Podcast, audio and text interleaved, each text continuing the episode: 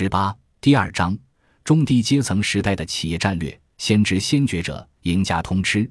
百货公司为何门可罗雀？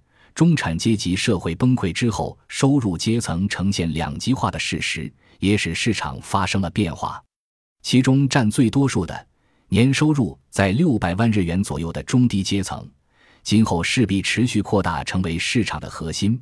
这一点将严重影响企业的战略。中低阶层时代来临的前兆，事实上已经开始在各经济统计表中露出蛛丝马迹。从日本全国百货公司的营业额变化图表中，我们可以看到，1991年的9.7万亿日元是营业收入的最高峰，此后即年年下滑，到了2004年，年营业额只有7.8万亿日元。也就是说，百货公司的年营业额减少了两成，大约两万亿日元。百货公司原本的主要顾客群是年收入超过千万日元的上层阶层，以及年收入在六百万至一千万日元的中上阶层。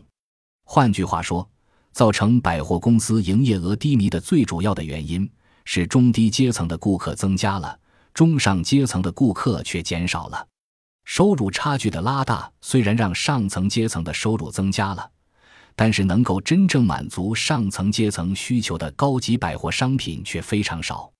最具说服力的证据就是，在百货公司中，真正提高了市场占有率的只有关东的伊势丹百货公司及关西的阪急百货公司，其他则几乎都在惨淡经营。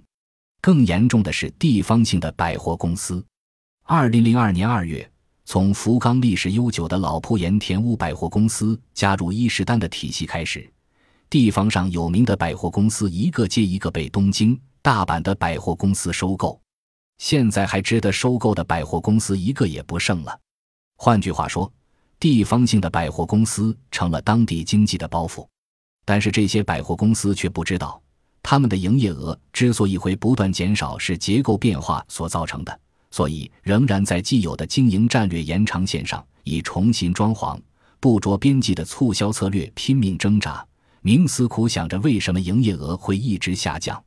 二零零五年十一月，百货公司的年平均营业额比前一年增加了百分之四，业界极期待从此业绩开始好转。但是事态并没有大家所想的那么简单。